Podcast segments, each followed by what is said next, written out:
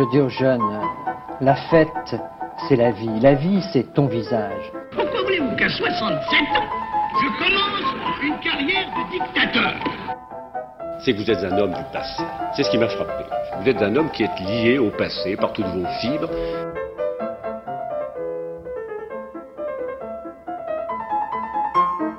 Bonne nuit les petits, faites de beaux rêves, tonton veille sur vous. La réforme oui, la chienlit non. J'assume pleinement la responsabilité de cet échec et j'en tire les conclusions en me retirant de la vie politique après. Je vous demande de vous arrêter.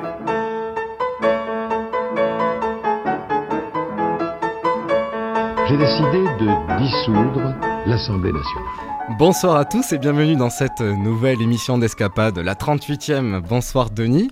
Bonsoir Osgur. Comment Quel ça plaisir pour être. Quel plaisir. numéro. Quel plaisir d'être sur les ondes ruthénoises Et sur. RTR. Aujourd'hui, nous allons faire une émission, une nouvelle émission sur l'aviation. Ouais, la suite. Qui dit émission sur l'aviation dit invité spécial. Toujours le même. Toujours le même, donc qui est plus si spécial. Et non. On va inventer le concept de l'invité banal. Bonsoir Antonin. Bonsoir Osgur, bonsoir Denis, un plaisir d'être avec vous ce soir. Donc on va commencer cette émission pour euh, continuer finalement euh, le périple de l'aviation. Nous avons fait le mois dernier une émission qui, racontait les débuts de l'aviation euh, jusqu'aux années folles, donc l'entre-deux-guerres. Donc on est passé par le fait que effectivement il y a eu un- une évolution majeure, une évolution euh, de euh, l'aviation durant la Première Guerre mondiale.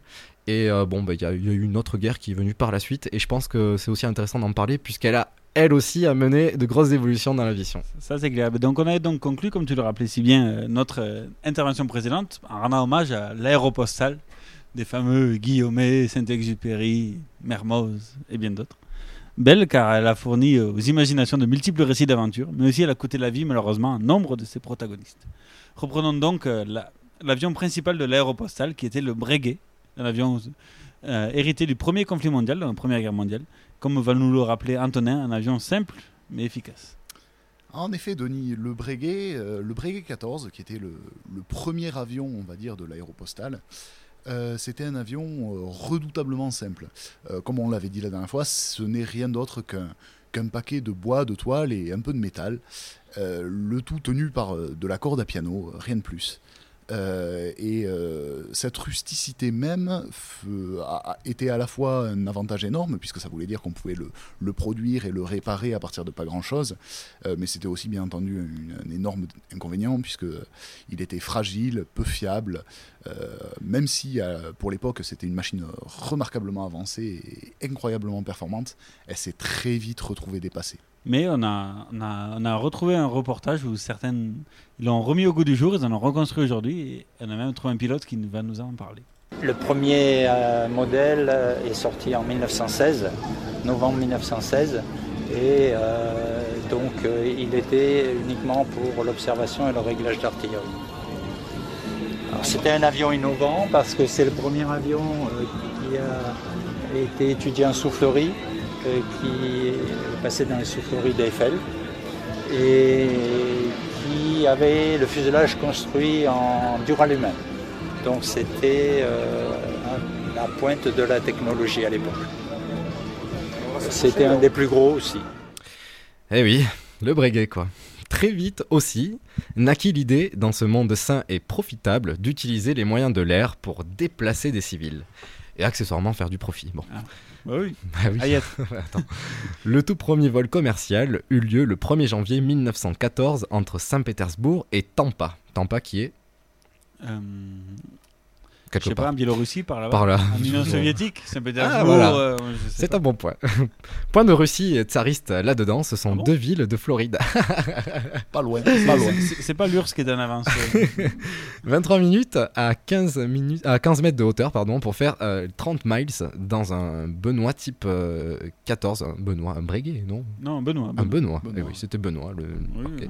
Avion créé par un ingénieur. Peut-être. Benoît. C'est- c'est- c'est. Benoît euh, Type 14, avion créé par un ingénieur états-unien éponyme. Le coût du vol, 400 dollars. Le salaire moyen de l'époque étant de 250 dollars par mois. Donc, euh, au final, c'est à peine, à peine à peine plus cher que ce qu'il y a maintenant. Oui, oh, Ouais, euh, quand même. non, si, euh, à l'époque, l'aviation, bien entendu, avant la guerre, mais on va aussi en reparler sans doute, après la, après la Première Guerre mondiale, et, était vraiment quelque chose réservé à une élite. hein, donc, euh, Mais tu imagines ces prix-là ne sont pas si étonnants. aujourd'hui on payait un mois et demi de salaire pour faire 30 miles en avion. C'est pas faux, c'est un peu décevant. hein, c'est un peu décevant. C'est vrai. T'imagines Ça, pour faire un Paris-New York. Ah, ben le Concorde, c'est un peu ça. Teaser. Donc c'est principalement donc avec l'accalmie de la guerre, puisque donc euh, la guerre se termine en 1918, que les industriels de l'aéronautique vont chercher d'autres échappatoires pour maintenir leur industrie et donc continuer à faire du profit parce que les machines sont là et qu'est- qu'est-ce qu'on en fait? Et euh, surtout euh, recycler l'arsenal militaire. Et oui, parce qu'il faut bien faire quelque chose puisque ça marche. Car la guerre de 14 était une guerre totale donc où l'industrie militaire a connu une expansion jusque-là jamais égalée en France. Et, et du jour au lendemain, l'armistice signé. Quid, comme on dit Quid de tous ces équipements euh, Quid N'est-ce pas, En effet. Ben, euh, alors ça peut paraître étonnant parce que la Première Guerre mondiale, ça, on a fêté le centenaire de, de- de sa fin l'an dernier, ça paraît incroyablement loin. Et pourtant, euh, déjà en, en 14-18, dans la production aéronautique, on voyait déjà se dessiner ce qui arriverait bien plus tard. Parce qu'il y avait déjà des chaînes d'assemblage, et même si tout ça restait très artisanal, on réussissait quand même à sortir des volumes, euh, des volumes d'une machine qui était incroyablement perfectionnée pour l'époque, en, en- en des quantités assez énormes. hein. Donc c'est, euh, faut se représenter un peu qu'avec les moyens de l'époque, c'était quel- c'était vraiment un exploit. C'est Ouais, clair. ça, c'est clair. Et c'est pour la même raison que l'aéropostale s'est équipé des fameux Breguet 14 pour information, enfant du premier conflit mondial. Et puis il en restait tellement que- Exactement. il faut bien faire quelque chose. Et voilà. En France, les premiers vols commerciaux réguliers naissent en 1919 autour de la ligne Villacoublay-Bruxelles, Bruxelles capitale, sous l'impulsion de Louis Renault, Blériot et Gaston Coudray. Le L'avion- Renault, c'est le même que les voitures. hein. Qui- Il est pas fou. Voilà. L'avion utilisé est alors un, pas un Renault, mais un Caudron C-23. Je pense qu'on aura l'occasion de reparler de Cau- Caudron un peu plus tard, mais c'est c'est là aussi un grand nom de l'aviation française, hein, Caudron.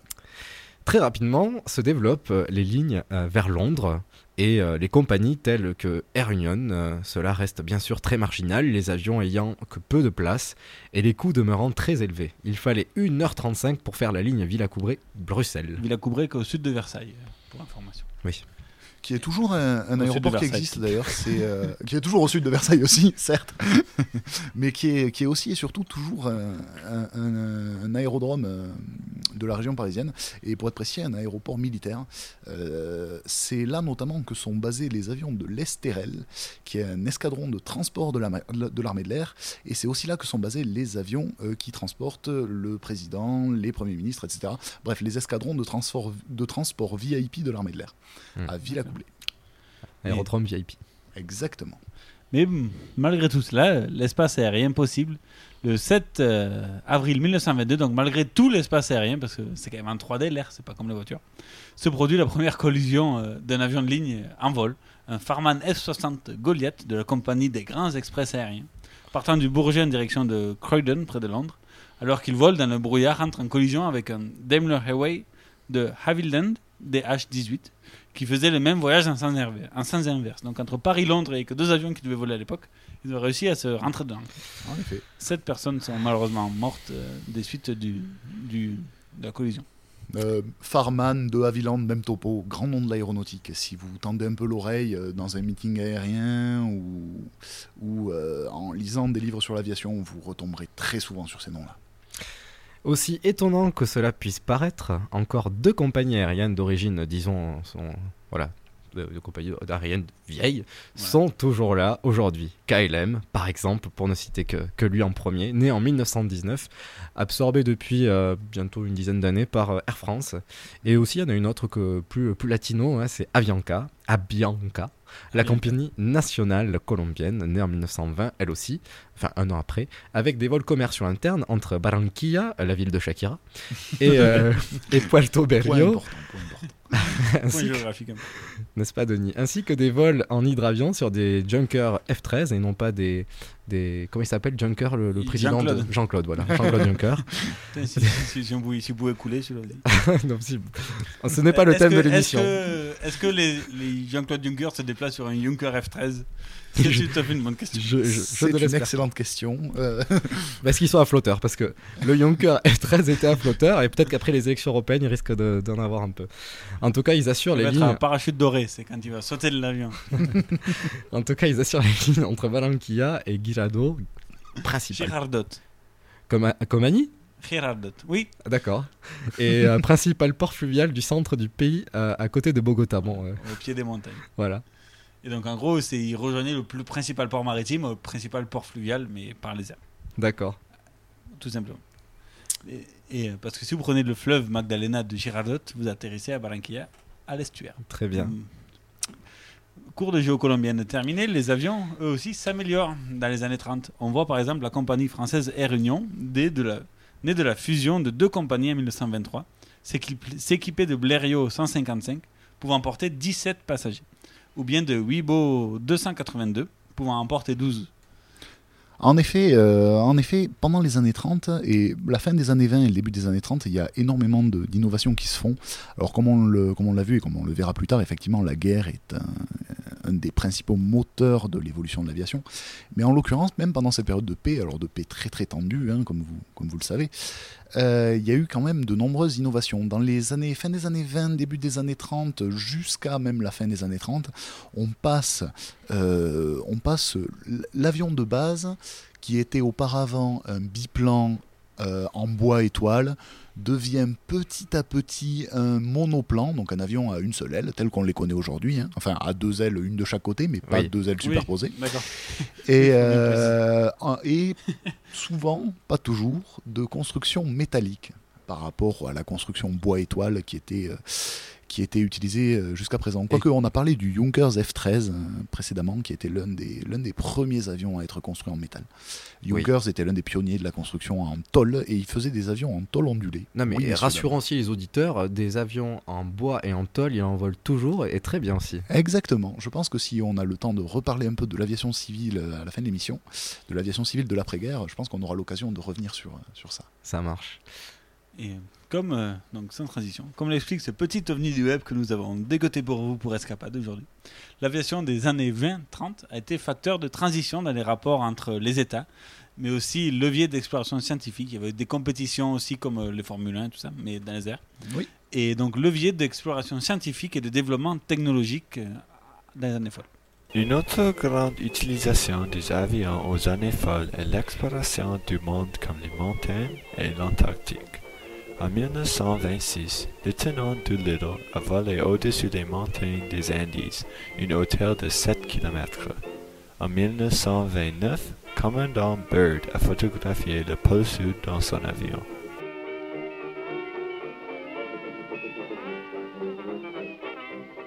La significance historique des avions aux années folles est très importante parce qu'ils ont commencé un âge de transportation, commerce et voyage international. Avec la possibilité d'aller n'importe où en 24 heures, les avions ont annoncé une nouvelle période de modernité en notre vie. De plus, les avions ont donné une ouverture dans le monde scientifique et technologique pour le public avec les pilotes extraordinaires qui faisaient les spectacles et expériences plus magnifiques qu'en avant à point de jour des avions. Alors, la prochaine fois vous êtes sur un avion, pensez à tous les tests et les avancements technologiques formidables qui ont mené à notre petit monde aujourd'hui. Alors, je vous parlais précédemment de, Caudron, qui était un grand nom, et là, euh, notre, no- notre petit extrait audio parlait euh, rapidement des, courses qui ont été organisées dans les années 20 et 30, et euh, c'est entre autres à ce moment-là que Caudron est devenu célèbre. Les avions Caudron, qui avaient une ligne extraordinaire que je vous encourage à aller voir sur Internet, euh, les avions Caudron euh, étaient parmi les plus rapides du monde. C'est-à-dire quelle vitesse? 2 km/h. Euh, oh, euh, je- J'aurais peur de dire une bêtise, donc je vais pas m'avancer. Nous laissons, nous- laissons aux auditeurs un peu euh, l'envie de chercher l'information. Oui, c'est vrai. Ouais, parce que Je- pour je- faire des émissions, ils pourraient chercher eux-mêmes. Je, je dirais à vue nez aux alentours de 500-600 km/h. Ah, Pour l'époque, c'est pas mal. Pour l'époque, c'est énorme. Surtout quand on sait que le premier vol était à peine 30 ans plus tôt. Exactement. Des Des progrès. types qui sautaient des collines avec des planeurs. Oui, et puis, Exactement. et puis on, on viendra tout à l'heure à la raison du pourquoi, du comment euh, on ne pouvait pas atteindre une certaine vitesse avec des Oui, certes. Alors, on continue. Au milieu de la décennie suivante, l'ambiance internationale change. La crise de 29 passant par là, à partir de 1932-1933 en France. Et en réponse à cela, la France élit un gouvernement de Front Populaire en mai 1936. Tira- Tiraillé entre l'idéalisme et le pragmatisme, dans la lignée de la semaine de congés payés, donnant l'accès donc au loisir pour le plus grand nombre, le ministre de l'Air, Pierre Cotte, accessoirement mis euh, pilote, d'avion euh, sur le- temps de loisirs, et le ministre de l'é- de l'Éducation, Jean Zé, qui entre au Panthéon sous François Hollande, lance le programme euh, d'aviation populaire, s'appuyant sur les aérodromes locaux, poussant un peu partout, 57 dans le pays en 1932, 327 en 1937, donc une vraie explosion des aérodromes euh, locaux. Le programme de l'aviation populaire du Front populaire a pour but d'ouvrir à plus de monde le milieu très très élitiste encore à l'époque de l'aviation. Rappelons que l'héritage de la Première Guerre a fait que les pilotes sont souvent d'ex-militaires. Et ben oui, on sait bien que le monde militaire n'est pas le plus enclin au, au progressisme et Ah à bon l'ouverture aux classes populaires. Encore que, euh, on, pourrait, on pourrait discuter du progressisme dans l'armée de l'air qui est peut-être plus. Allez, euh, si on se fie aux stéréotypes, qui est, qui est plus, plus répandu, les idées progressistes dans l'armée de l'air que dans les autres armes. Mais bon, là n'est pas la question. Merci pour ce détail. On sent, on sent une connaissance, Antonin, du, du milieu. Pierre Co, ou Cotte, et Jean Zé sentent bien venir le danger. euh, le, et pas le, Jean- et pas le, le danger, Jean Zé, bon bref. Sentent bien venir le danger d'une guerre possible. Oui. Euh, et ils sentent aussi le besoin de former de plus en plus de pilotes, euh, si ce n'est militaires, au moins civils, euh, mobilisables en cas de conflit. Voilà, des pilotes qui sont prêts à y aller si- s'il y en a besoin. Pour cela, ils vont donc s'appuyer euh, sur euh, la bourgeoisie qui s'est prise de passion pour l'aviation, parce que c'est magnifique l'aviation, avec le, ré- le réseau des aéroclubs. Ils lancent donc le programme d'aviation populaire, proposant des formations de quelques mois à 18 mois pour former euh, des pilotes d'aviation militaire. Autre source de problème pour le gouvernement de Front Populaire, les entreprises industrielles qui ont été donc pour certaines nationalisées dans le programme de Front Populaire, subissent aussi des mouvements sociaux, comme les fameuses grèves de chez la TECOR par exemple, ou bien sont ultra réticentes à s'activer pour la production d'avions nécessaires, d'avions d'entraînement, nécessaires au développement du programme de l'aviation populaire. Donc c'est aussi un frein en fait. Si les on dit qu'il faut former des avions, former des pilotes, mais si les entreprises ne veulent pas fournir des avions, ça va être euh, relativement compliqué. Exact. Et, euh, et donc, pour les prêter, ils ne comptaient pas sur l'armée de l'air, sur l'armée de l'air, qui ne veut pas trop prêter ces avions pour un gouvernement de communistes, tout simplement.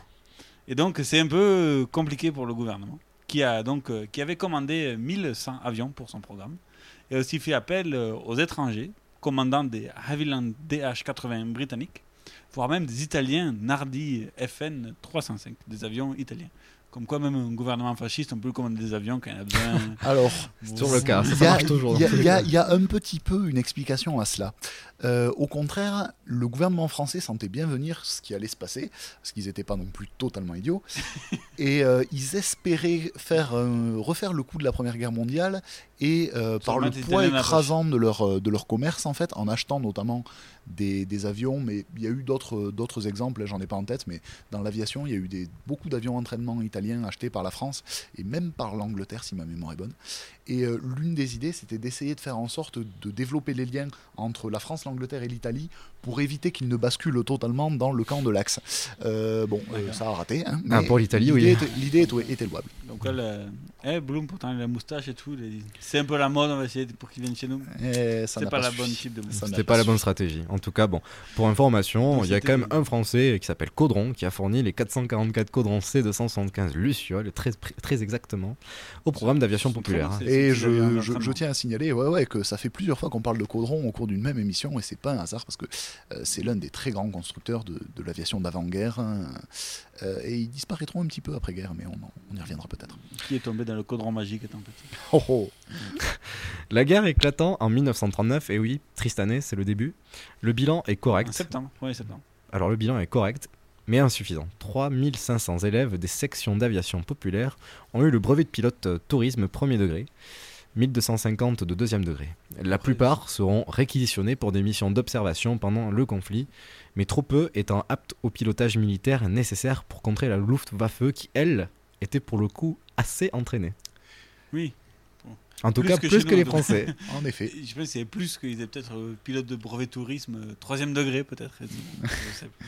Alors, euh, la Luftwaffe, elle a eu un camp d'entraînement euh, idéal, on va dire, euh, juste avant la Seconde Guerre mondiale, mais je crois qu'on s'apprêtait à en parler. Oui, tout à fait. Et donc, en attendant, c'est de l'autre côté des Pyrénées que l'essor de l'aviation militaire prend un tournant fatidique avec l'éclatement de la guerre civile espagnole au printemps 1936.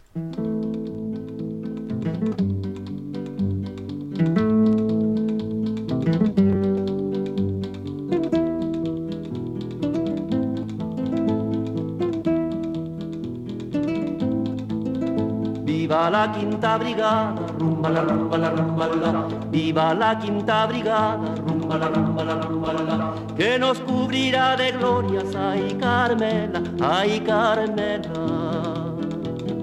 Que nos cubrirá de glorias, ay Carmela, ay Carmela. Luchamos contra los moros, rumba la rumba la rumba la. Luchamos contra los moros, la la. Mercenarios y fascistas, ay Carmela, ay Carmela. Mercenarios y fascistas, ay Carmela, ay Carmela.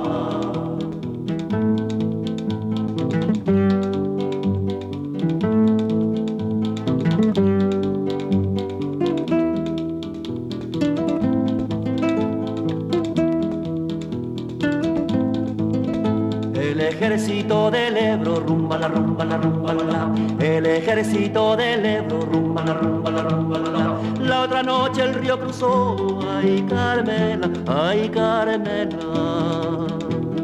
La otra noche el río cruzó, ay Carmela, ay Carmela. Ya las fuerzas invasoras, rumba la rumba la rumba la. Ya las fuerzas invasoras, rumba la rumba la rumba la. Buena paliza le dio, ay Carmela, ay Carmela.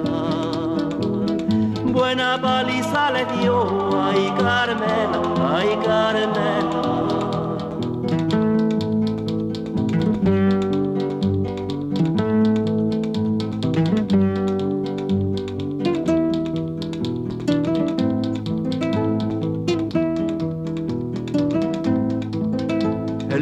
Frentes de Granada, rumba la rumba la rumba la. En los frentes de Granada, rumba la rumba la rumba la. No tenemos días lunes, ay Carmela, ay Carmela. No tenemos días lunes, ay Carmela, ay Carmela.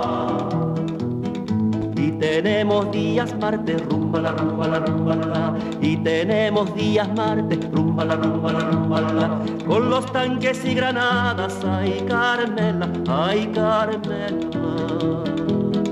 Con los tanques y granadas, ay Carmela, ay Carmela.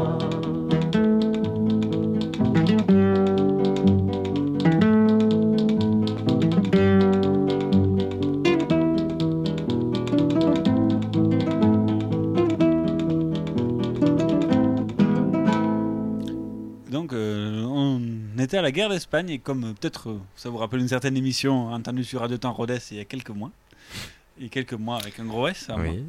Et donc, euh, la guerre d'Espagne a commencé parce que les répu- euh, la gauche et le Front populaire espagnol a pris le pouvoir et le général Franco, proto-fasciste, a- a- n'a pas été d'accord de cet avis. Un soutenu par Hitler et l'autre soutenu par l'URSS. Et donc, comme euh, je l'ai lu dans un bouquin euh, là, sur la Catalogne, il y a un, un Espagnol, qui est un historien, qui disait que s'il n'y avait pas eu l'aide des Allemands et des Russes, les Espagnols auraient fait la guerre civile à coups de jet de pierre. Ah. Mais malheureusement, il y a eu la- l'aide de- des Allemands et des Russes. Et notamment les Allemands qui ont développé les premiers euh, raids aériens sur des villes spécialement pour tuer des civils, pour faire des, Voilà. des bombardements. Des bombardements de terreur. C'est euh, c'est une tactique qui a été, euh, qui a été inventée par un, un Italien qui s'appelait euh, Douette. Je ne sais pas trop comment le prononce, D-O-U-H-E-T. Euh, et c'est une, une, une doctrine qui va beaucoup influencer à peu près tous les belligérants de la Seconde Guerre mondiale. Mais c'est vrai que ceux qui l'auront mis en pratique le- les premiers, ce seront les Allemands, avec effectivement les terribles bombardements euh, essuyés en Espagne, et euh, en particulier le fameux bombardement de Guernica.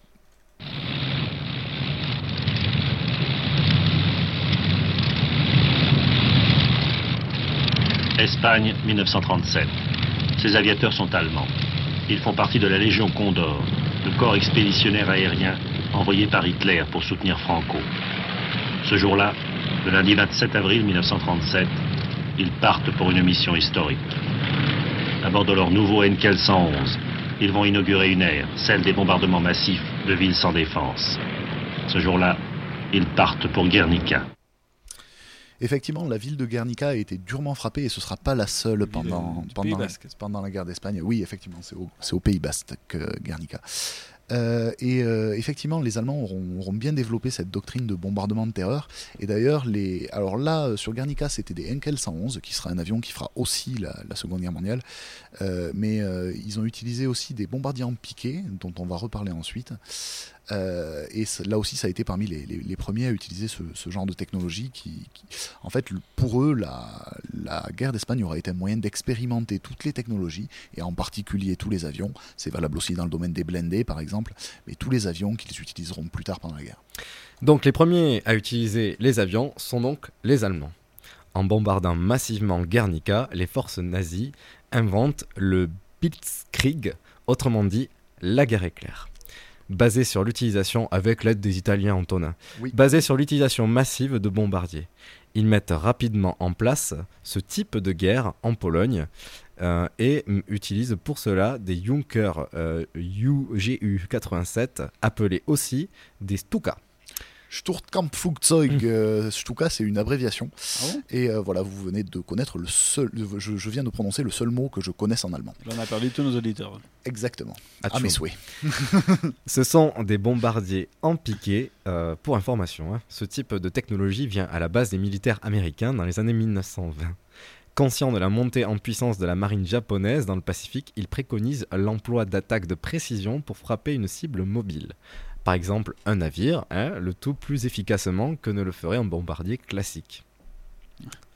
La tactique est indéniablement calquée donc sur celle du rapace. Fonçant sur sa proie, frapper vite, fort, en ne laissant aucune chance à la cible. Jusque dans les années 1930, des essais et des meetings ont lieu avec succès, ce qui n'échappe pas aux observateurs japonais et germains. Dès, euh, dès lors, ces deux nations vont s'efforcer de développer leur propre bombardier en piqué. Je dis, ben oui, pourquoi pas. Lorsque l'aviation atta- lorsque l'avion pardon, attaque euh, en piqué, les Junkers faisaient euh, un bruit si particulier, si terrifiant qu'on le surnommait le Jericho. Et pour amplifier ce bruit qu'ils faisaient naturellement, les Allemands ont été jusqu'à mettre de, de petites hélices qui servaient pas du tout à propulser l'avion, mais qui servaient vraiment juste à faire du bruit pour terrifier les populations en dessous. Je vous propose d'écouter ce fameux bruit.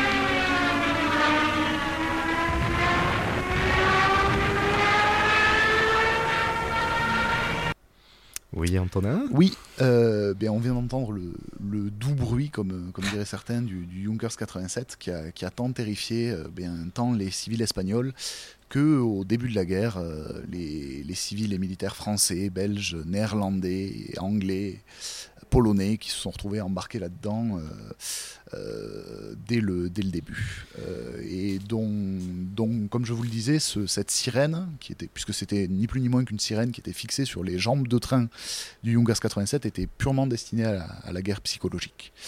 Euh, les... Et co- comme aujourd'hui le font certains rafales. euh, Tout à fait. Alors, c'est une descendent très bas, euh, juste euh, Eh, sans aucune bombe. Exactement. C'est une, techni- une technique qui est encore partiellement utilisée, euh, qui s'appelle, on, l'appelle maintenant le show of force, donc le, la démonstration de puissance, on va dire. Démonstration de force. Et euh, qui a Ah. été très très utilisé en, en Afghanistan, parce qu'effectivement, alors c'est encore amplifié par le fait que les avions modernes sont extrêmement rapides et font pour tous ceux qui ont assisté à, à un meeting aérien Beaucoup de font bruit. un boucan incroyable.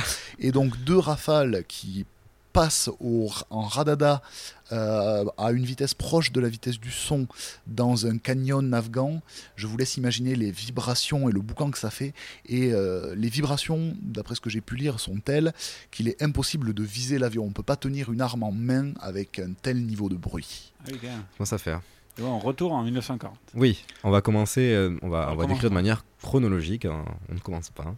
Donc en 1940, il, il y eut ce qu'on appelle la bataille d'Angleterre. C'est une sorte de campagne aérienne de grande ampleur menée par l'armée de l'air allemande pour détruire la force aérienne britannique avec pour dessein l'invasion, l'invasion du Royaume-Uni. Antonin, alors je, vous donne la situation, cher auditeur. Antonin ne cesse de faire des signes pour prendre la parole. Oui, Antonin. non, Comme, Euh, euh, non, le je, bon élève, je hein, voulais préciser, on, on- on zappe quelques, quelques morceaux. Il y a eu la- les campagnes, euh, bah, comme j'en ai très brièvement parlé auparavant, en France, au- Oui. en Belgique. Euh, c'est la bataille de France n'a pas été la plus longue non plus. Non, elle n'a pas, elle a pas été très longue, mais euh, il est quand même important de signaler que euh, même si euh, l'armée de l'air française a clairement pas brillé euh, pendant la bataille de France, euh, il y a quand même aux, envir- aux alentours, les historiens s'accordent sur un total d'environ 500 avions euh, allemands qui ont été abattus durant la bataille de France. Combien d'avions français? Euh, pff, euh, deux fois ça à peu près. et, et donc sans, avec ces 500 avions en plus, on peut, on, peut se, on peut se demander ce qui se serait passé ensuite. Mais une question qu'on avait posée sur le, le volet précédent, c'est à la guerre de 14, quand on se faisait abattre, on était sûr de mourir ou presque. Est-ce qu'en 40, un avion qui se faisait abattre, le pilote était sûr de mourir ou il y avait quand même... Alors, euh, les, les pilotes étaient équipés de parachutes, mais je pense qu'on va en rediscuter ensuite parce que euh, justement, ce point précis est l'une des clés du succès des Anglais pendant la bataille d'Angleterre. Et donc euh, l'opération de la bataille d'Angleterre, donc menée par euh, la Luftwaffe et la Wehrmacht, a pour but à terme donc de débarquer au Royaume-Uni, comme l'avait souhaité Napoléon jadis, pour achever la conquête de l'Europe. Mais comme Napoléon, ils n'ont pas réussi. Pour euh, cela, la suprématie aérienne est donc la clé du succès. Sans elle, la flotte d'invasion allemande ne pourrait pas traverser la Manche pour mener à bien sa mission. Eh oui, parce que les, les bateaux sont vulnérables aussi par les- par l'air. Ah, les, les- les bateaux allemands étaient extrêmement vulnérables, d'autant plus que, bien entendu, euh, la- l'Angleterre étant une puissance navale de premier plan, euh, la, euh, la, marine allemande ne pouvait pas espérer traverser la Manche si elle n'avait pas du soutien aérien, parce que euh, la marine euh, anglaise faisait, je sais pas, peut-être 7 ou 8 fois la taille de la marine allemande. Afin que les Allemands puissent débarquer aisément en Angleterre, les troupes souhaitent anéantir la Royal Air Force qui protège si bien la Royal Navy. Les bases aériennes et les usines aéronautiques, dont par exemple celle de Bristol, sont visées. Pour cela, la Luftwaffe dispose de 2820 appareils, dont un tiers de chasseurs. Face à elle, la RAF, la Royal Air Force, du général euh, Hugh Dowding, peut aligner 591 chasseurs. Donc 2820 d'un côté, 591 de l'autre. Voilà. Ah oui. Et donc, bon, pour information, pour la culture euh, générale, il était composé de Spotfire, de, de Hurricane et de Defiant. Mais, mais aussi des barrages de, de ballons sont, sont là en place, des postes de guet et surtout une chaîne de radars côtiers qui s'avéreront déterminants. Parce que, bon, Et la différence. des montgolfières Parce que. Oui. Oui, oui, euh, de- alors pas alors, tout à fait des, des de mais ouais, c'est c'est ça. Ça ressemblait plus à des zeppelins. C'était, euh, c'était contrairement aux montgolfières, c'était pas gonflé à l'air chaud, mais c'était gonflé à l'hélium. Et euh, c'était euh, attaché au bout de, au bout de câbles en fait. Et c'était ce qu'on appelait des ballons captifs, puisqu'ils étaient attachés à des câbles. Voilà, et, et puis donc, euh, pour information, euh, il y a peut-être un déséquilibre en termes euh, aériens, mais Mm. il faut aussi rappeler que les, les Anglais sont sur leur sol, donc ils peuvent aussi utiliser les moyens qui sont au sol. Exactement. Ouais, tout à fait. Mais euh, Göring, Hermann de son prénom, alors euh, chef de la Luftwaffe, ça fait bien Ce sur- cher Hermann. sur- Ce cher Hermann. Alors les, les- sur le CV, je veux dire. Les, les, Propre. les Allemands l'appelaient, euh, alors excusez mon très mauvais allemand, mais Dick, c'est-à-dire le gros, parce qu'il Ah. était gros. Parce qu'en voilà, a- Voilà, tout en- simplement. En anglais, Dick, ça peut être autre chose. aussi. Mais nous allons Ouais, quand même, euh, nous, nous- nous allons l'appeler quand même le gros. Voilà. Voilà. Göring Donc, le gros. euh, le gros. Göring le gros. Qui n'est pas tombé dans le cadeau magique étant petit. Et euh, euh, estime donc Göring que- qui estime qu'il lui suffit de 4 jours pour avoir la maîtrise du ciel dans le sud de l'Angleterre. Voilà. Et un mois tout au plus, bien maximum, pour détruire la Royal Air Force. C'est c'est ce qu'il promet Hitler. je veux dire. Hmm. Voilà, c'est la promesse. La les, promesse. les promesses n'engagent que ceux qui les croient. Ah, Exactement, et Göring était coutumier du fait et il continuera tout au long de la guerre à, largement surestimer ses forces. Mais bref, là n'est pas la question. Donc, euh, sa Luftwaffe, puisqu'il y en a un chef, bombarde plusieurs aérodromes du Kent et met hors service la station radar de Ventor. La nuit, ce sont les usines aéronautiques britanniques qui sont, qui sont bombardées. Jusque-là, le plan est quand même assez cohérent. Enfin, la Luftwaffe lance ce qui restera sa plus grosse attaque sur le Royaume-Uni. Le Kent, la rade de Southampton et l'embouchure de la Tamise, the Thames, sont pris pour cible. Mais malgré tous ces efforts, le bilan des combats aériens est à l'avantage des Britanniques, malgré tout. Eh ouais. Et qu'a- 46 a- appareils abattus contre 13 perdus. Donc le gros Churchill a gagné contre le gros Göring. C'est ça. C'est vrai. Et donc le 15 août, les Allemands effectuent sept attaques massives avec à nouveau le Kent et des aérodromes et des usines pour cible, encore, pour un total de 2000 sorties. Le lendemain, les mêmes cibles sont attaquées. Le 18 août, la Luftwaffe perd 71 avions contre 27 à la RAF. Donc là aussi, un déséquilibre à l'avantage Ah ouais, des Anglais. Euh, très fort. Voilà, et c'est ainsi que s'achève la première phase de la bataille d'Angleterre, à l'avantage des Britanniques, qui n'ont perdu que 180 chasseurs en vol et 30 au sol, contre, bah, en fait, presque trois fois plus pour la Luftwaffe. Et la Luftwaffe perd énormément d'avions, mais ce qui, est, ce qui est bien pire pour elle, c'est qu'elle perd aussi énormément de pilotes. Parce que comme je vous le disais, contrairement à la Première Guerre mondiale, C'est- les... bah oui, et c'est bien plus prennent les difficile à on a remplacer. formé tellement le Front Populaire. Exactement. Mais euh, en fait, comme je vous le disais, contrairement à la Première Guerre mondiale, pendant la Seconde Guerre mondiale, tous les pilotes sont équipés de parachutes. Donc s'ils sont touchés, pas mortellement, euh, en tout cas, enfin, à titre personnel, si leur avion est endommagé mais qu'ils arrivent à sauter en parachute, euh, les Anglais, ils atterrissent sur leur sol. Et il est eu arrivé à d'assez nombreuses reprises que des pilotes anglais soient abattus au-dessus de leur sol, sautent en parachute et repartent dans l'heure se battre. Donc en fait, euh, les, les Anglais perdaient beaucoup d'avions, Mais perdaient au final assez peu de pilotes. Hmm. Alors que les Allemands, eux, à chaque fois qu'un avion était abattu, comme ben- c'était au-dessus du territoire ennemi, ils perdaient les pilotes. Soit ils étaient euh, tués, soit ils étaient capturés.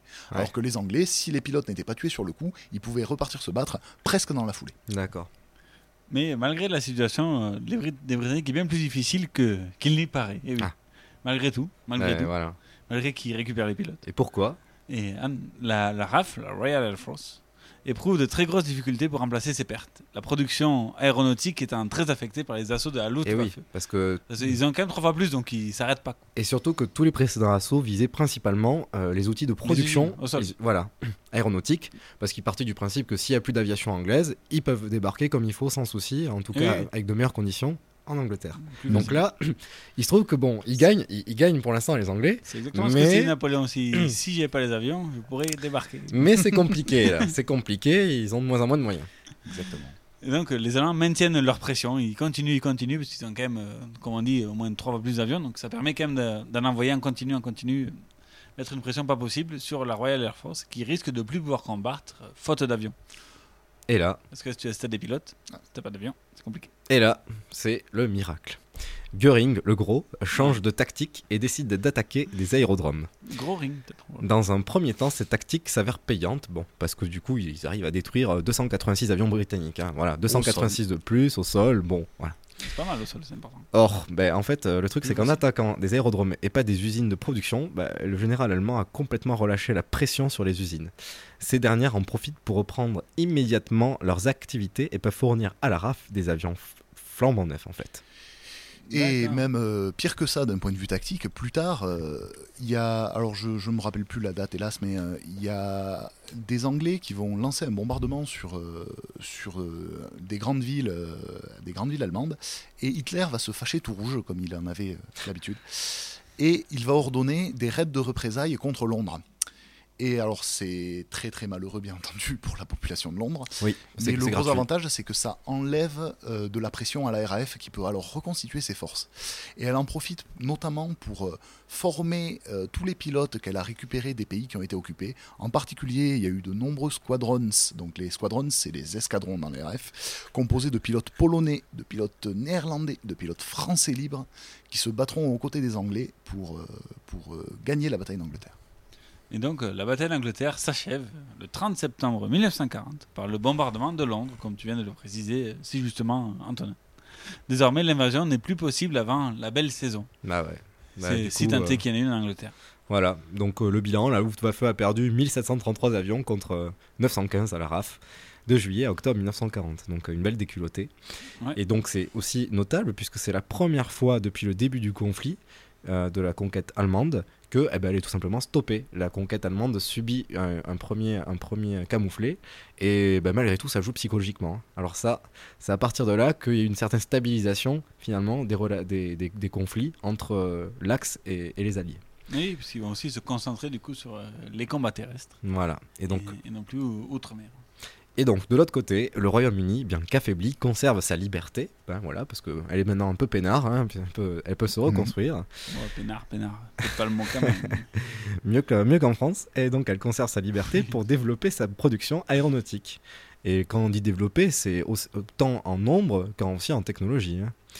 Et par cette bataille, la guerre aérienne change de forme, les duels de chasseurs disparaissent petit à petit au profit du bombardement stratégique et des bombardiers lourds. Alors, les, duels de chasseurs vont du moins changer beaucoup de formes, c'est-à-dire que ils se feront plus simplement euh, au-dessus de la mer, mais le but ce sera principalement d'aller intercepter les bombardiers ennemis et les empêcher de passer.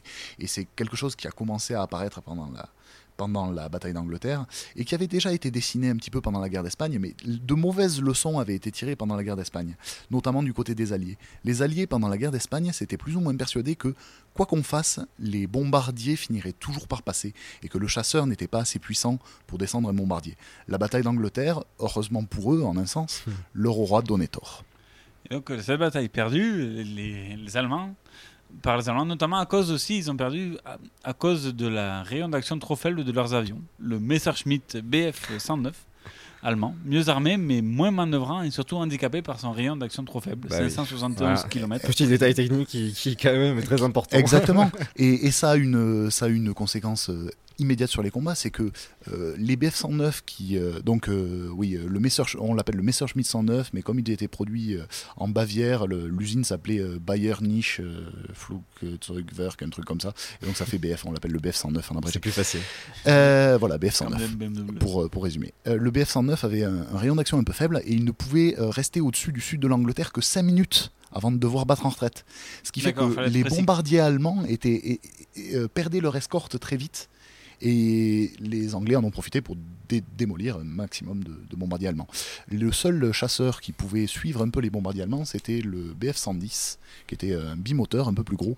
Mais comme il était plus gros, il était moins manœuvrant, il était très vulnérable aux attaques des avions anglais. Hitler ayant choisi de lancer l'assaut à l'est cette fois-ci, hein, bon, on a terminé avec l'Angleterre, c'était compliqué, on va aller de nouveau vers l'est. Barbarossa. 41. La pression allemande se relâche sur le Royaume-Uni, la RAF en profite pour se réorganiser et porter la guerre en territoire ennemi. Ça y est, ils partent. Par le seul moyen qui lui permet, c'est-à-dire les bombardiers. Ainsi, ils espèrent pouvoir diminuer le potentiel allemand et, pr- et prendre d'assaut l'Europe hitlérienne. Pendant ce temps, la guerre aussi continue de l'autre côté du globe, euh, donc au Japon, qui est un allié de l'Allemagne et de l'Italie, mussolinienne. Le 7 décembre 1941, les forces japonaises bombardent par surprise la base américaine de Pearl Harbor.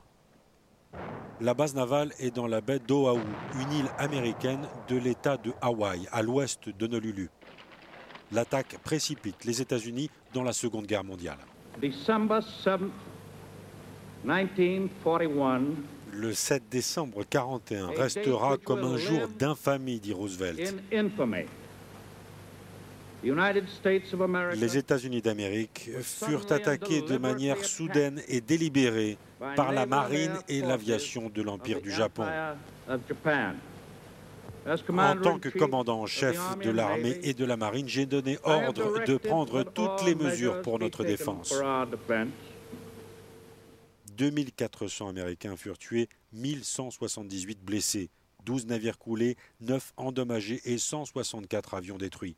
Côté japonais, 64 tués, 5 bateaux coulés et 29 avions détruits. Voilà, donc euh, Pearl Harbor, voilà, des chiffres qui illustrent bien que l'attaque a été un finalement semi-échec. Les Japonais ciblant la- principalement les porte-avions, bah, en fait ils ont partiellement raté leur Oui, cible. parce que quoi. la plupart étaient en mer, donc c'est compliqué. Exactement, ils étaient en exercice à ce moment-là. Et donc en 1941, l'aéronautique navale japonaise euh, fait décoller des avions embarqués sur des porte-avions et bombarde Pearl Harbor. Mais faisons un petit point sur euh, l'utilisation des porte-avions. Le- leur Alors, première utilisation remonte à la Première Guerre mondiale, figurez-vous. Eh oui, oui. Eh oui, notamment Oh. en France. Eh oui, bien sûr. Le Clémenceau. Non, pas, pardon, Pas encore, ça Il y avait Clémenceau, après. mais c'était- Exactement, Mais en tout c'était cas, pas le porte-avions, j'a- J'avais, euh, j'ai en tête euh, le vol Biscarrosse euh, New York, il me semble, qui se faisait à partir d'un hydravion. Ah oui, les hydravions, on a, on a toujours été en, en pointe. Euh, les porte-avions, un peu moins. Ça a toujours été un truc très anglais, les Ah oui, porte-avions. non, non, c'était le le premier porte-avions, on, on- on le verra par la suite, et, et bien sûr anglais. Et donc, euh, au, au début, ces navires n'ont marqué que des hydravions. donc, euh, comme on l'a dit. Mais ce n'est qu'en 1917 que les Anglais eurent l'idée de créer un croiseur sur lequel on lui ajouta un pont continu euh, de 90 mètres permettant le décollage de l'avion. C'est pas mal. Voilà. Le HMS Furious est alors considéré comme le premier des porte-avions. Voilà, il est, il est breton. Alors, pour Ah info, bon Denis, on dit des, des porte-avions. Il n'y a, il y a- il y a pas de il y a- il y a- il y a pas de S à porte. Ah bon Non, ça porte des avions. Voilà. D'accord. Point grammatical. euh, excusez-moi. Après la Première Guerre, les États développent petit à petit ces drôles de navires qui leur permettent d'accroître les zones accessibles par avion. Mais ce n'est véritablement qu'à partir de l'attaque de Pearl Harbor que bon nombre d'États prennent conscience en fait de l'utilité stratégique que peut avoir un porte-avions. Et c'est pas mal. Bah oui, couplé à des bombardiers simples ou en piqué, notamment, l'utilisation de porte-avions peut anéantir une base militaire entière, comme ce fut le cas contre les Américains. Enfin, l'utilisation des porte-avions est d'autant plus nécessaire dans des zones fortement maritimes et conflictuelles, comme ce fut accessoirement le cas sur le Pacifique entre euh, donc, euh, les Japonais et les Américains. Et puis on rappelle qu'on dit porte-avions. parce que- ah, ah, ah, Oui, pas porte-avions. Mais- parce qu'en France, on a Pardon. toujours eu qu'un porte-avions. que- Ah non, non, non, non. Ça, non. Alors, à l'époque, Ah, il se trouve qu'on en avait qu'un, celui-là- qu'on a, il est valable. euh, On va pas se fâcher. Il est valable euh, tous les un an et demi, il est en réparation 6 mois, un truc comme ça. Non, c'est un peu plus que On- ça. On peut nous, qu'on- faut qu'on nous attaque, mais Au bon un an moment. sur Au bon trois, moment. un truc Exactement. Bon, Euh, revenons, euh, revenons à notre année 1941-1942 et, euh, et à la- l'attaque de, de Pearl Harbor et au développement des porte-avions. Alors, comme on le disait, euh, en fait, les, les- les porte-avions, euh, ça a été développé par des États qui avaient besoin de contrôler de grandes étendues maritimes dans lesquelles il était difficile de construire des bases. Donc, les deux pays, même si le porte-avions est quelque chose qui a plutôt été inventé par les Anglais, les deux pays qui vont s'en servir le plus, c'est le Japon et les États-Unis. Eh ben oui, voilà. Parce et pas- et qu'ils pas doivent la France. contrôler. Et Kébir. alors, la France, on avait un porte-avions qui avait été construit dans l'entre-deux-guerres qui s'appelait le Joffre. De, le Béarn, pardon. Le Béarn, oui. Le. Béarn, et qui était, euh, qui était dépassé au moment de la Seconde Guerre mondiale et qui a été euh, rest- qui est resté au garage. comme euh, non. Euh, non, ça fait penser à Bayrou, ça fait pas très agressif. Euh, mais. euh, Je, je tiens à signaler qu'il y a un peu trop de politique pour un sujet sur l'aviation. certes, là. certes, là n'est pas la question. Euh. Revenons-en à nos porte-avions. Donc, euh, mais, euh, Donc, 42 on est l'année du premier vol du Messerschmitt Voilà. ME262 surnommé l'Hirondelle. Et voilà, et c'est le premier avion à réaction au monde. Voilà, on y Ah, arrive. C'est quoi un avion à réaction? Ah bah attends, attends deux secondes. Alors, Donc, c'est le premier avion à réaction fabriqué en série. Voilà. Voilà. Soyons, soyons, so- soyons. et soyons engagé en combat aérien. Aussi, Exactement. c'est un cap majeur pour l'histoire de l'aviation. Bien que des travaux de conception avaient débuté avant le début de la Seconde Guerre mondiale, des problèmes de moteur et de métallurgie ont retardé son premier vol. Utilisant des moteurs révolutionnaires pour l'époque, bah là on peut le, on peut le dire, le, le Messerschmitt 262 était plus rapide que les avions à hélice. Euh, pour la simple raison, et je, je- je le dis maintenant, que ben, euh, des hélices, euh, t'as beau avoir une certaine rotation de l'hélice en son centre, et il faut prendre en compte la certain rotation à l'extérieur de l'hélice, et il faut pas qu'elle dépasse celle de la, de- de la vitesse du son. Donc c'est pour ça qu'on peut pas aller au-delà d'une certaine vitesse de rotation avec une hélice, chose qu'on peut plus facilement atteindre avec des avions à, à réaction. Mhm. Les moteurs, à- les moteurs à réaction sont, de l'époque sont extrêmement puissants par rapport aux, aux moteurs, euh, aux moteurs euh, classiques, aux moteurs à piston. Euh, mais ils sont aussi. ce- on a parlé de problèmes métallurgiques et, Mhm. et de moteurs. Euh, c'est aussi euh, très très très difficile à fabriquer un moteur à réaction. Ça Bah doit ouais. résister à des températures énormes. Oui. Et euh, le, le ME262 aura eu de- d'énormes soucis De à fiabilisation. Cause, exactement, de fiabilisation à cause de ces moteurs qui étaient construits dans des alliages. euh, bah, L'Allemagne étant sous embargo de tous les pays du monde à peu près euh, et encerclée par la Royal pas de la Navy. Pologne, quand même. non, non, en effet, pas des, pas des pays occupés, mais étant encerclé par la Royal Navy, on ne pouvait pas lui, lui livrer tous les alliages qui auraient été nécessaires pour fabriquer de bons moteurs à réaction. Donc voilà, il était plus, plus rapide, globalement euh, plus lourdement armé aussi que la plupart des chasseurs alliés, y compris des chasseurs britanniques à réaction, puisqu'il y en a eu un concurrent, c'est le Gloucester Meteor, euh, qui fut son concurrent donc direct. Il pouvait alors atteindre, tenez-vous bien, les 878 km/h déjà pour l'époque. Mhm. Rien à voir avec les 500 km/h des avions à hélice. Exactement. Et Ouais, donc, il montait jusqu'à 700 dans certaines conditions, mais bref, oui. et une altitude de 11 450 mètres. Ah oui, Donc non, ça, on autant dire que euh, c'était très très compliqué euh, pour les, pour les concurrents. euh. Effectivement. des Voilà. monstrueux. Il faut, faut, faut dire les mots. Le seul moyen de, l'abattre était de s'infiltrer derrière lui au moment de l'atterrissage où il ralentissait suffisamment pour être vulnérable. Le ME262 a été décliné en version bombardement léger de reconnaissance, ainsi qu'en chasseur nocturne et expérimentaux. Mhm.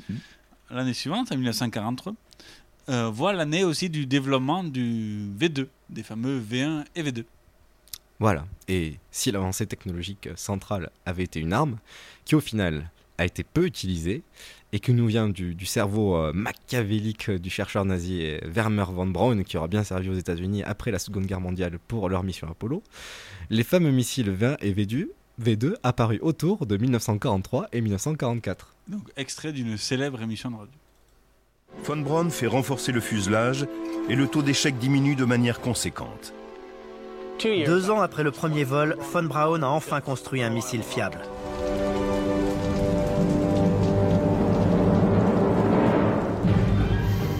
Les V2 commencent à sortir des chaînes de montage. Le bombardement de Londres est prévu dans quelques semaines. Mais en juin 1944, le programme de fusée va subir deux revers dont il ne se relèvera pas. Les Alliés ont découvert que la coupole était un site de lancement possible. Elle est la cible d'un bombardement intensif par les Britanniques. La coupole a un énorme défaut de conception. Son toit est un dôme de béton très épais et impénétrable, mais le calcaire autour est très friable. Donc les bombardements ont détruit tous les tunnels logistiques autour, ce qui a mis la coupole hors d'action avant même qu'elle n'ait lancé un seul missile. Puis, le 6 juin, les Alliés débarquent sur les plages de Normandie. Juste quand von Braun s'apprêtait à lancer ses V2 contre la Grande-Bretagne, les Alliés lancent l'offensive terrestre au nord de la France. Les sites dont von Braun a besoin pour envoyer ses missiles sur Londres sont menacés par les forces alliées. Et donc en quoi euh, les missiles V2, qui ne sont autres euh, qu'un des missiles que l'on bombarde d'une rampe de lancement vers une cible plus ou moins précise, bah voilà, a-t-il à voir avec de la choucroute? Eh oui, hein, parce que, que pourquoi? Eh ben, Qu'est-ce pardon. a à voir à la choucroute Eh non, pour la pourquoi, vie. pourquoi nous, on parle de- des V2 alors qu'on parle des avions Mais attends, mais Ça c'est rien tout simple, c'est pour les fusées, pour la Hein balistique. Les Français veulent savoir, monsieur. Et Voilà, mais c'est tout simplement parce que euh, malgré tout, les, les V2 ont servi par la suite euh, avec, euh, avec euh, voilà, le développement de la conquête de l'espace. Mhm. Et malgré tout, une, une fusée, enfin, un, un missile est une fusée et donc un engin volant, comme peut l'être un avion. On oui, peut- mais il n'y a pas de missile à réaction. On peut dire, ah bah si, par définition. Mais on peut dire que, pour faire simple, on peut dire que le V2 est l'ancêtre d'à peu près toutes les fusées modernes. C'est une légère exagération, mais pas tant que ça. Oui, ça, ça, ça on le sait, si vous avez, si vous avez écouté Escapade sur la naissance de la fusée. mais bon, autre mot, euh, autres époques. Oh non, pardon, à peine plus avancé dans la frise chronologique, tristement. Le 6 août 1945, le colonel Paul Tibbets, aux commandes du bombardier B-29 Enola Gay, lar- largue la première bombe atomique sur euh, la ville d'Hiroshima au Japon, tuant 250 000 personnes civiles. Enola Gay étant le nom de sa, la maman de ce sinistre colonel. Un peu plus tard, le 8, deux jours plus tard, Nagasaki, même horreur, même avion, même résultat. Alors, euh, l'avion, c'était euh, c'était le même modèle, mais je crois que c'était pas exactement le même avion, cela étant. Le- C'était c'était le même modèle, mais pas le, pas le même euh, exemplaire. Et je, trouve, je te trouve un peu dur avec le, le colonel Paul Tibbets, parce qu'effectivement, il a fait quelque chose d'horrible, mais il savait pas exactement ce qu'il allait faire, d'une part. Et d'autre part, il faut, faut savoir qu'il y a eu un taux de suicide dans l'équipage du Enola Gay euh, énorme. Je crois qu'il y, en a- il y en a au moins, euh, sur les, les 10 ou 12 personnes qu'il y a dans un B-29, il y en a au moins deux ou trois qui se sont suicidés, si ma mémoire est bonne. Donc euh, effectivement, on peut l'appeler sinistre colonel, mais en même temps, avait-il le choix? Écoutons euh, ce cher Georges Moustaki qui a fait une chanson sur Hiroshima. 1972. par la colombe et l'olivier, par la détresse du prisonnier, par l'enfant qui n'y est pour rien, peut-être viendra-t-elle demain. Avec les mots de tous les jours les gestes de l'amour, avec la peur, avec la faim.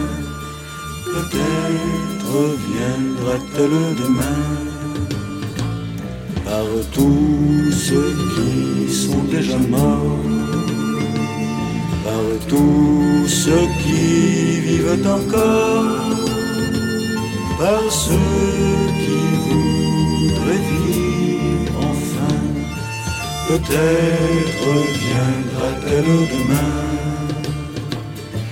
avec les faibles, avec les forts, avec tous ceux qui sont d'accord. Ne serait-il que quelques-uns? Peut-être viendra-t-elle demain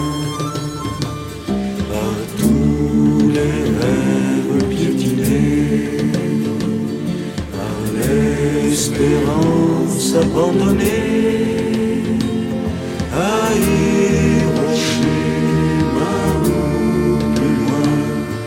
Peut-être viendra-t-elle demain à Hiroshima ou plus loin. Peut-être viendra-t-elle demain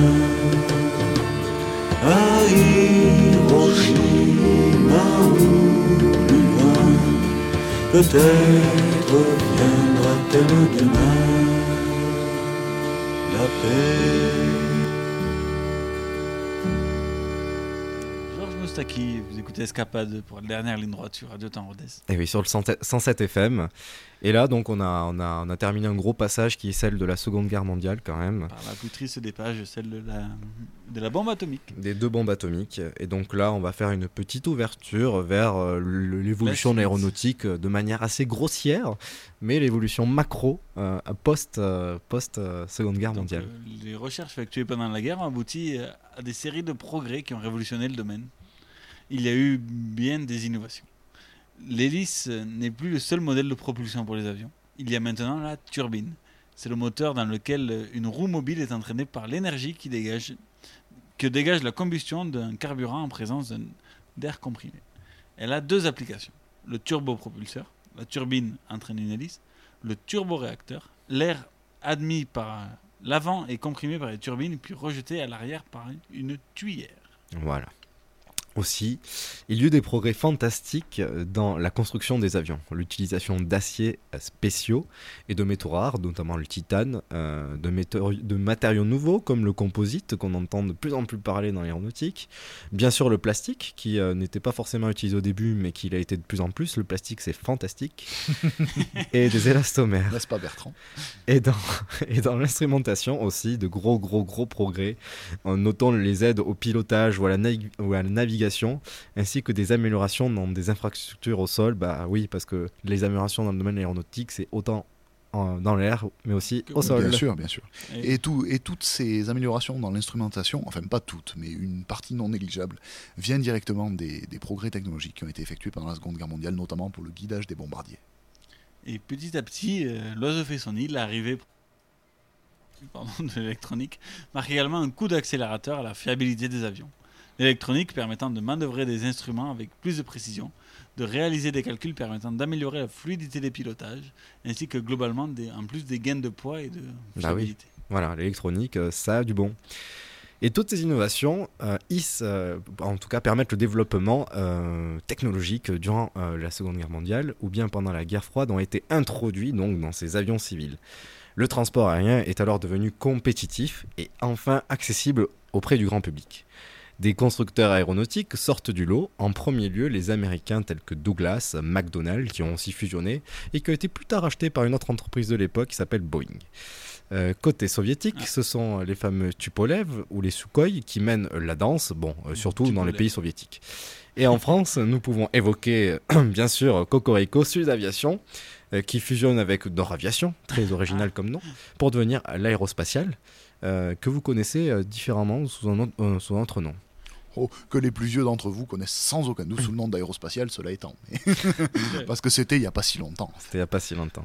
Et celle-ci, donc euh, l'aérospatiale, concevra depuis Toulouse, la ville rose, la Caravelle. Voilà. Aérospatiale va également s'allier avec la British Aircraft Corporation pour concevoir le plus bel avion supersonique civil. Alors c'est pas dur que ce soit le plus beau parce que c'était plus ou moins le seul. Avec le. Tupolev. Ouais, il était beau. Avec le Tupolev qui, a- des, des bons Qui ressemble beaucoup au Concorde bizarrement. qui ressemble Oui, beaucoup c'est au. Concorde. Mais- Il y aurait mais- des choses à dire là-dessus. Mais... mais, mais bon. F- tout le monde ne fait pas le Concorde qui veut. Les Russes ne sont pas les Français. Quoi qu'on en dise. Excusez-moi. Les Français et les Anglais. Pour une fois qu'on se met d'accord. C'est vrai, mais c'est- ça n'a pas bien duré. Et un peu plus tard, euh, les Allemands, les Espagnols, les Français, les Britanniques vont, Ta vont s'unir euh, pour faire euh, un bel avion, un petit bébé qui s'appelle l'A300 et lancé un 29 mai 1969. Belle année. Juste voilà. avant que De Gaulle parte du pouvoir. Donc, Voilà, Airbus. C'était pile 50 ans. Exactement, nous sommes diffusés aujourd'hui, mercredi 29 mai. C'était il y a 50 ans pile que Bon naissait anniversaire de l'A300. le programme A300. Et bien Est-ce voilà. que De Gaulle est parti au pouvoir en A300 Je sais pas. C'est une bonne question. Et bien voilà. Donc, euh, bon anniversaire. On a terminé euh, cette émission d'escapade. On n'aura pas le temps de passer en entier cette petite musique euh, qui est Frank Sinatra. Comme Fly With Me, Tout magnifique, c'est charmant. Merci à tous de nous avoir écoutés euh, Merci, pour Antonin, cette de nouvelle émission d'escapade. Merci, c'était un grand plaisir pour moi. C'était un plaisir aussi d'avoir enregistré cette émission. On vous retrouve dans un mois pour la dernière de la saison, avant Oui, des vacances qui seront bien méritées pour tout le monde. Ça fera du bien pour tout le monde. D'ici là, on vous souhaite une bonne soirée et puis on voit bientôt. À bientôt, Denis. Et puis à la prochaine, Antonin. À bientôt. Donc bonne soirée à tous ou bon appétit pour ceux qui écoutent la rediffusion.